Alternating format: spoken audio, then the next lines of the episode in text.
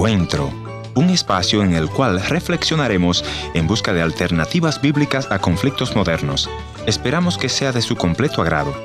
Y ya con ustedes, su anfitrión, el pastor y consejero familiar, Ernesto Pinto. El cristiano y el cristianismo verdadero es aquel que se aferra a la palabra de Dios en medio de los tiempos buenos y en los no muy buenos, tiempos difíciles, tiempos de lluvia, tiempos de crisis. Debemos de ser de una sola pieza. Pero muchas veces confundimos el cristianismo práctico con el cristianismo teórico. Por ejemplo, Santiago nos dice, gócense en medio de las tribulaciones, en medio de las pruebas, en medio de las luchas. ¿Quién se goza? En una mente lógica no cabe que debemos de reírnos, gozarnos, cuando vienen los tiempos malos, cuando tenemos una crisis económica. Sin embargo, Santiago nos dice que debemos de tener sumo gozo. Eh, no está hablando de una aparente alegría, sino una convicción profunda en nuestro espíritu de que Dios está en control de esa situación que estamos atravesando.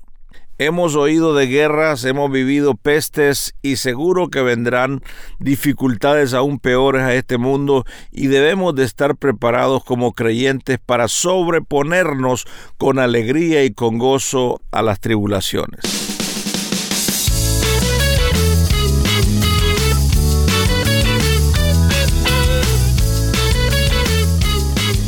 Hace muchos años conocí a un hombre humilde, sencillo, un empresario de mucho éxito, pero un hombre con un corazón para el evangelismo increíble. Fausto Seveira era un hombre que ha dejado un legado para nosotros, tanto que plantó muchas iglesias, pero nos ha inspirado a nosotros a seguir caminando con nuestra frente en alto, creyendo a la palabra de Dios. Él partió a la presencia del Señor hace unas semanas y su esposa me envió este testimonio que hemos reeditado por factor de tiempo acá en Encuentro.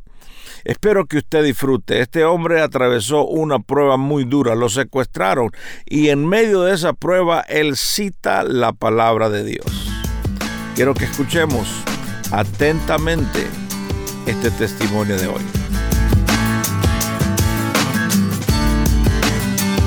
Historias que cambian el corazón. Bienvenido al encuentro de hoy. Te voy a animar a que me escribas, a que me llames, a que me mandes tus sugerencias, pero sobre todas las cosas, llámame y cuéntame lo que ha significado este programa y esta emisora para ti. Es muy importante escuchar de ti para poder continuar haciendo lo que hacemos aquí en las oficinas de encuentro. Sin más preámbulos, vamos a ir al testimonio que nos corresponde en esta oportunidad. Hermanos y amigos, eh, aquí les saluda su hermano Fausto Seveira. En esta oportunidad eh, quiero aprovecharlo para eh, dar mi testimonio de acontecimientos que hubo en mi vida en el mes de agosto y también para agradecer de todo corazón, tanto de parte mía como de mi familia, la oración que los hermanos hicieron en las iglesias durante el tiempo de mi prueba. También eh, quiero agradecerles eh, eh, profundamente a todos los amigos que se preocuparon por mi situación y para todos ustedes pues quiero compartirles las experiencias que el Señor me dio a través de esta situación.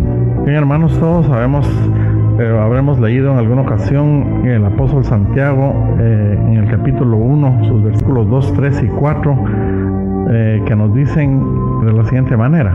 Hermanos míos, tened por sumo gozo cuando os halléis en diversas pruebas, sabiendo que la prueba de vuestra fe produce paciencia, mas tenga la paciencia su obra completa para que seáis perfectos y cabales sin que os falte cosa alguna.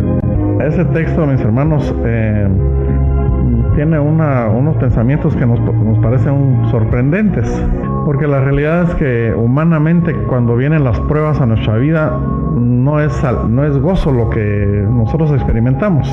Cuando viene la prueba de algún fracaso económico o la prueba de alguna enfermedad que venga a nuestra vida o cualquier otra situación por medio de la cual el Señor va a probar nuestra fe, mm, muy difícil tener alegría. Pero aquí nos encontramos al apóstol Santiago diciendo que cuando la prueba venga, nosotros debemos de estar, de tener sumo gozo, mucha alegría.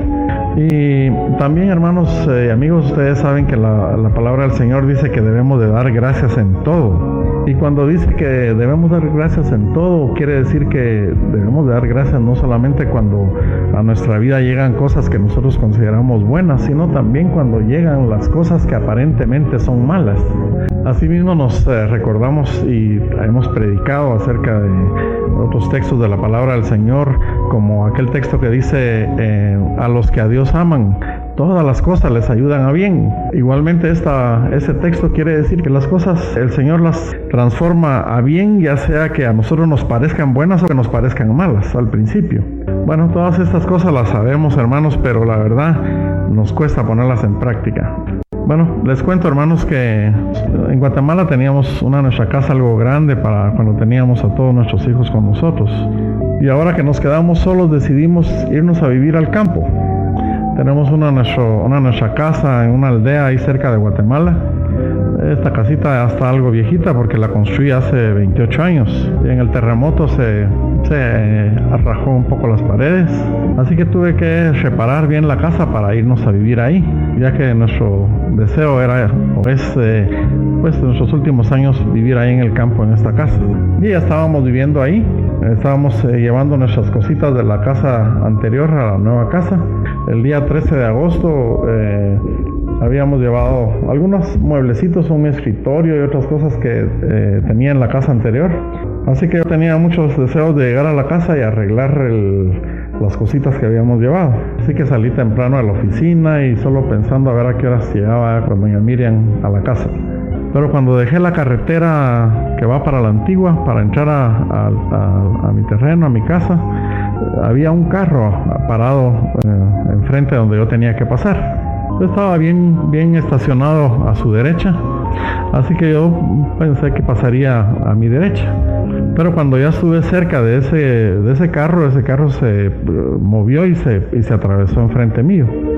Inmediatamente se bajaron cuatro hombres que portaban fusiles AK-47 y se pusieron al, lado de la ventanilla donde estaba yo manejando mi carro y para obligarme a, bajarme del carro. Así que cuando yo vi a estos hombres con eh, los fusiles eh, apuntándome, pues no sabía qué era lo que me esperaba eh, de ahí en adelante. Pero hermanos, gracias a Dios por conocer al Señor y por conocer su palabra. Porque desde ese momento yo le pude decir al Señor, te doy gracias por esta prueba, tú sabrás con qué propósito lo permites. Me sacaron del carro, me metieron en el carro de ellos, inmediatamente me taparon los ojos y arrancaron con su carro.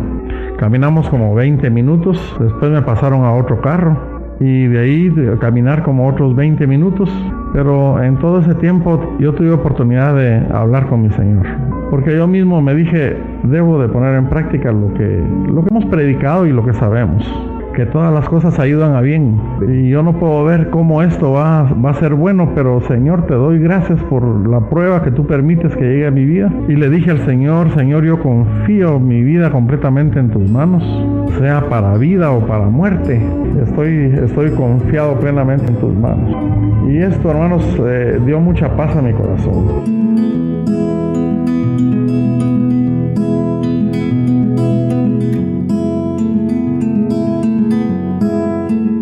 Vez más, muchas gracias por estar con nosotros en Encuentro y te voy a animar a que vayas al www.encuentro.ca.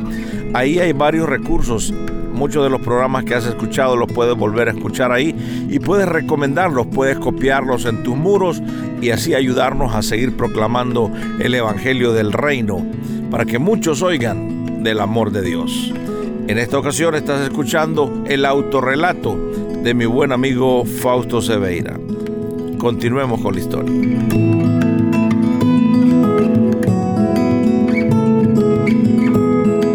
Dos días después de que me agarraron a mí, secuestraron a una niña de nueve años.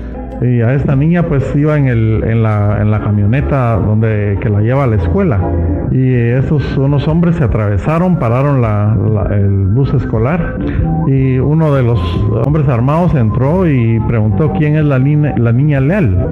Y todos los niños asustados, nadie decía nada. Entonces el hombre este dijo, eh, si no me dicen quién es la niña leal, empiezo a matarlos de uno en uno. Cuando la niña leal vio que tal vez iban a empezar a matar a sus compañeritos, ella misma se paró y dijo, yo soy.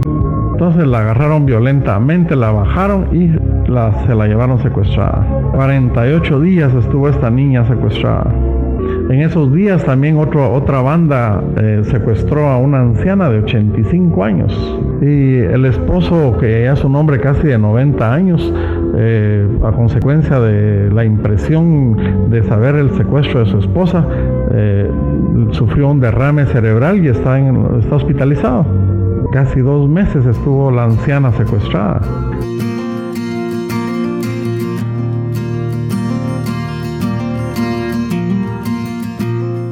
Cuando llegamos a la casa donde me tuvieron, pues ahí ya me tenían preparada una cama muy buena y me manifestaron que no, eh, no iban a hacerme ningún daño personal y en realidad a partir de ahí pues eh, me trataron con todo respeto y consideración. Y hermanos, eh, yo les quiero decir que fue una bendición muy especial para mí poder sentir de alguna manera la alegría de estar en una prueba que el Señor permitía en mi vida y tener eh, una confianza total en mi Señor.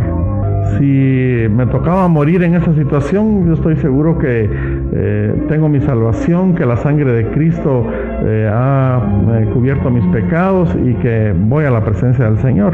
Y ustedes recuerdan que el apóstol Pablo decía que para mí el vivir es Cristo y el morir ganancia.